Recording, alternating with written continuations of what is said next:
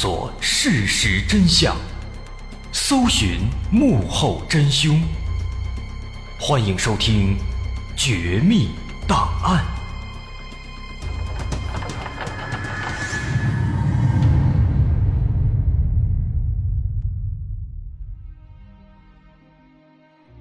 还原事实，探索真相。欢迎来到今天的《绝密档案》，我是大碗。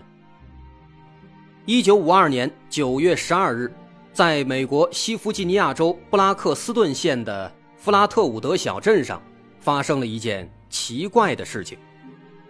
当天傍晚七点十五分，天几乎已经黑了。两个十三岁的孩子弗雷德和爱迪生正在和一些小伙伴们在学校的足球场上踢球，大家玩得不亦乐乎。忽然间，他们看到，在远处的山丘上方闪起了一道非常耀眼的光芒，那道光芒从天空中斜冲下来，最终落在了小山丘上，而那个位置应该是一个叫贝利·费舍尔的先生经营的农场。在孩子们有限的认知里，他们认为这应该是传说中的流星，他们之前从来都没有看到过流星，更何况。这颗流星还落在了附近的农场里，所以在见到这阵光芒之后，他们瞬间来了兴趣，马上丢下足球，朝着贝利先生的农场跑过去了。在半路上要路过弗雷德的家，于是孩子们就跑到家里，把这件事情告诉了弗雷德的母亲凯瑟琳梅。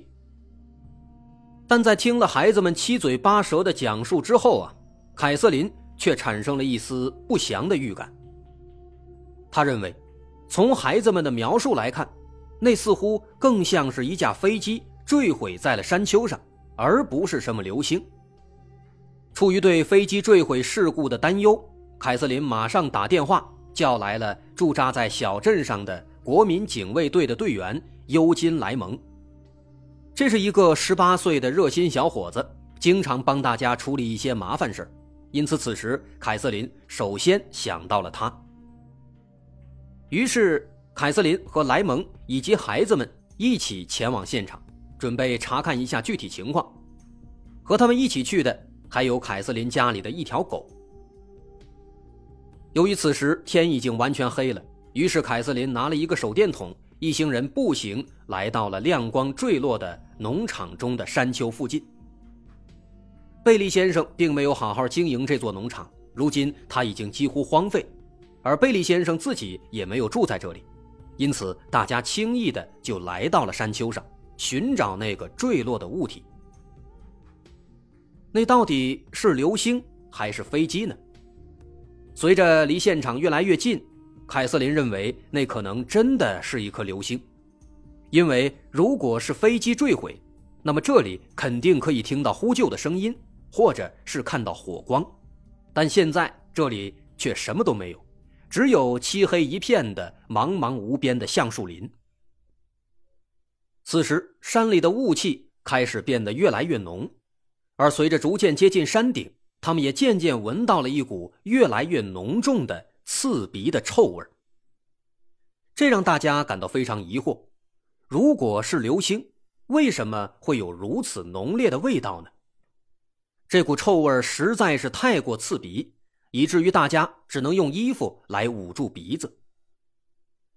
而就在这个时候，忽然，前方原本漆黑一片的橡树林里闪起了一阵红色的光芒，这光芒非常耀眼，而在耀眼之后又忽然变得暗淡，这让大家非常难以适应，于是纷纷又捂住了眼睛。但此时。他们家的狗却突然开始疯狂的嚎叫，大家好奇的张开眼睛，却顿时被眼前的景象吓住了。只见在前方的树林上方悬浮着一个奇怪的圆形物体，就是它发出了阵阵的光芒。凯瑟琳下意识地把手电筒照了过去，此时才看清，那并不是一个悬浮的物体，而是一个长相奇特的怪物。它像是一个又瘦又高的机器人，实在是太高了，足足有三四米高，那闪烁的红色光芒似乎来自它红色的眼睛。因为四周漆黑一片，没有看清它的身体，所以大家一开始还以为是有一个东西悬浮在树林的上方。这个怪物的样子看起来实在是有些诡异，它的头部套着一个透明的罩子，在罩子顶上还有一个尖儿。凯瑟琳后来表示，它就像是扑克牌里面的黑桃，乍一看还有些滑稽。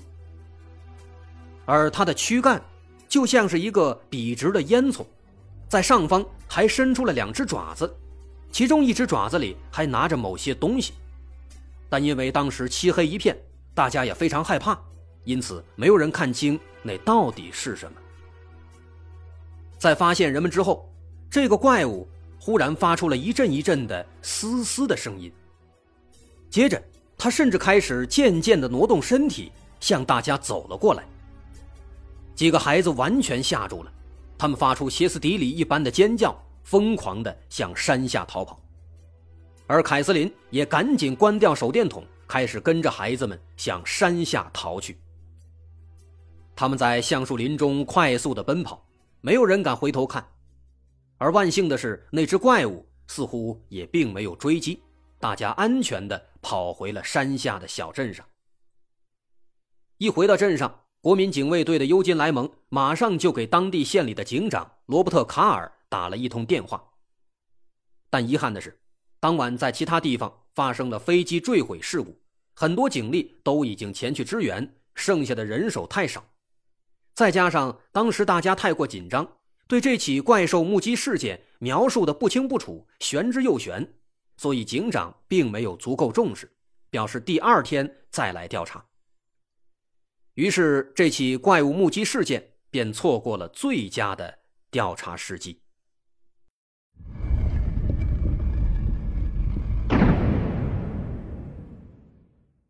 值得注意的是，在罗伯特警长调查的飞机坠毁事故当中，曾有目击者表示，在飞机坠毁之前，看到远处的山丘上有红色的闪光，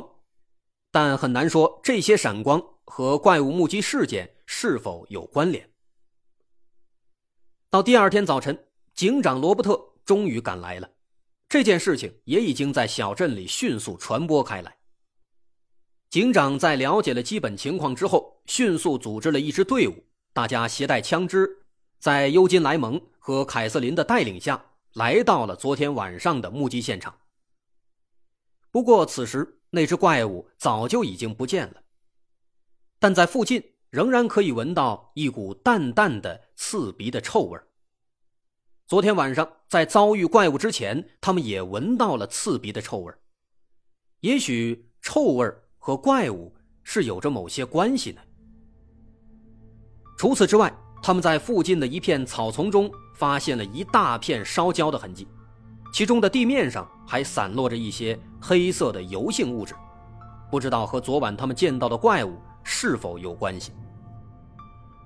而更加奇怪的事情发生在后面，在之后的两三天里，包括弗雷德、爱迪生在内的几个孩子。开始出现了不同程度的喉咙发炎、呕吐、抽搐等等症状。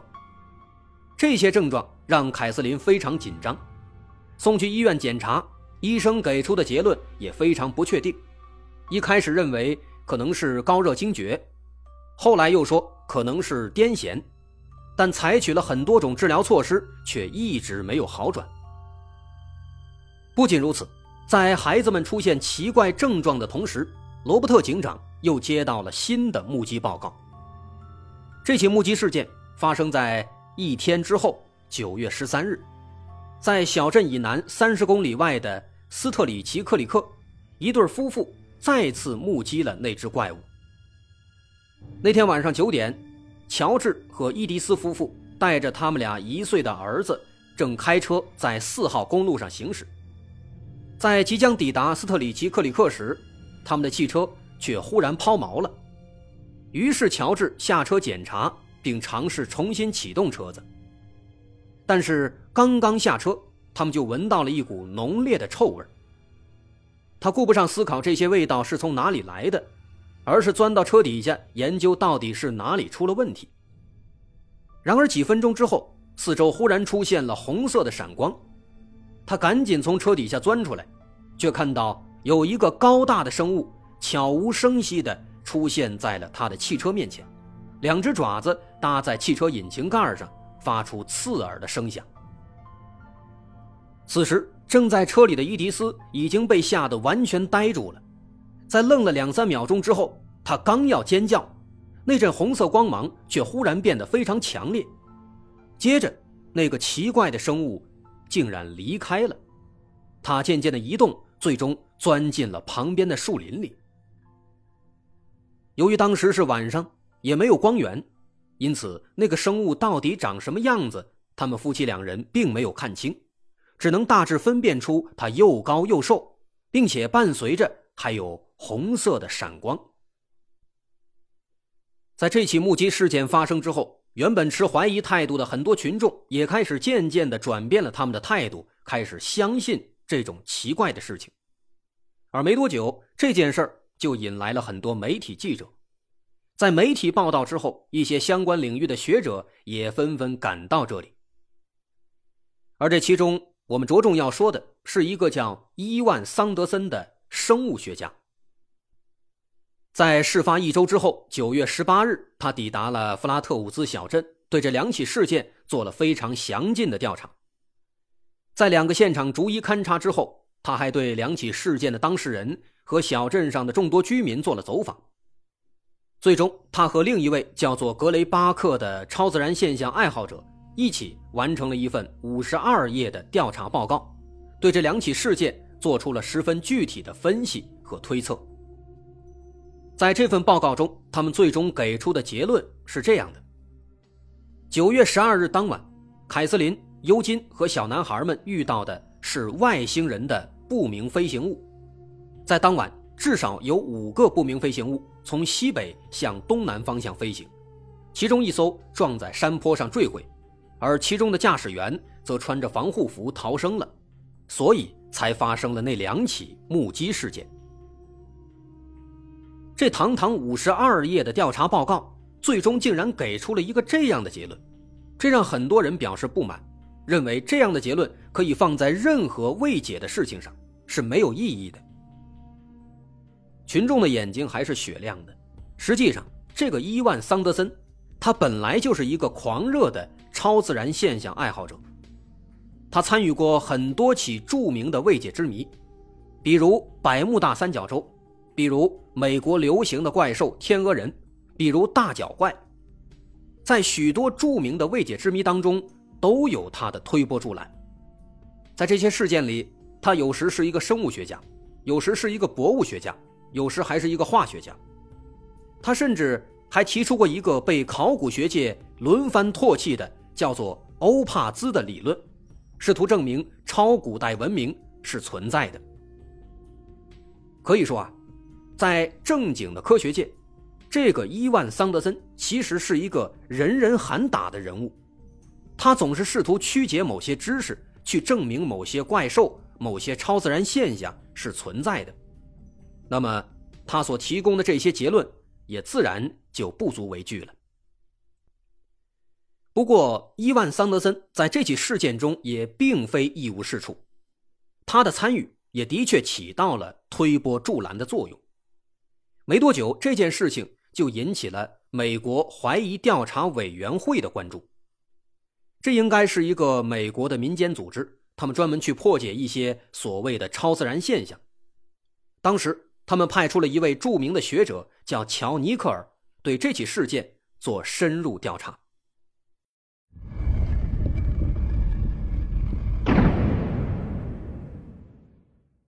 在这里值得一提的是。这位乔尼克尔和伊万桑德森可以说是老对手了。曾经在有关天鹅人的未解之谜当中，乔尼克尔就推翻了伊万桑德森提出的很多说法。另外，在诸如纳斯卡巨画像以及玛雅水晶头骨等等事件中，他也都做出了非常科学、非常客观的解释。在抵达弗拉特伍兹小镇之后，乔尼克尔对整起目击事件。也做了非常详细的调查，最终也出具了一份报告，名叫《弗拉特伍兹小镇的不明飞行物和怪兽。这份报告后来还被刊登在了一份叫做《怀疑论者》的科普杂志上。他在科学角度对这起目击事件做了详细的、有理有据的分析。对整起事件当中出现的各种疑点，他几乎全都做出了相应的说明和解释。首先，孩子们当天晚上踢球时看到的天空中坠落的闪光的飞行物体到底是什么呢？其实，根据西弗吉尼亚州的报纸《查尔斯顿公报》在第二天的报道，说事发当天晚上至少有三个州都目睹了流星雨，分别是西弗吉尼亚州、宾夕法尼亚州和马里兰州。因此，孩子们看到的有可能真的就是流星。其次，第二个问题，当天晚上他们上山之后，在小山丘上遇到的那些浓重的雾气和刺鼻的臭味到底是怎么回事？虽然当时他们几乎是同时遇到了浓雾和臭味但实际上这应该是两码事。小镇所在的阿布拉契亚山脉经常会有雾气，尤其是夜晚时分，往往会持续到第二天早上，这在天气预报里都有报道。不用多说，和这件事儿肯定没什么关系。而那股刺鼻的臭味儿，很有可能是来自附近的一些天然的硫磺泉。西弗吉尼亚州被称为山脉之州，全州都在阿巴拉契亚山脉境内，没有平原，有百分之七十五的土地被森林覆盖，天然的硫磺泉是非常常见的，小镇的附近就有很多，而硫磺就有一股。刺鼻的臭味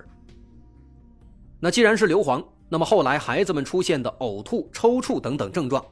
就很有可能是硫磺中毒。这些症状是非常符合的。接着，在目击事件过程中，多次出现了红色的光芒，这些红色光芒很有可能是附近山上的航空障碍灯。根据乔尼克尔的调查，当晚。在附近山上的一个航空障碍灯一开始出现了故障，大约在八点左右才修好，而那个时间刚刚好，就是他们上山的时候，而且那盏灯刚刚好就在事发地点附近。这种老式的航空障碍灯在刚刚打开的时候是比较亮的，随后它的亮度才会渐渐降低，再开始逐渐闪烁。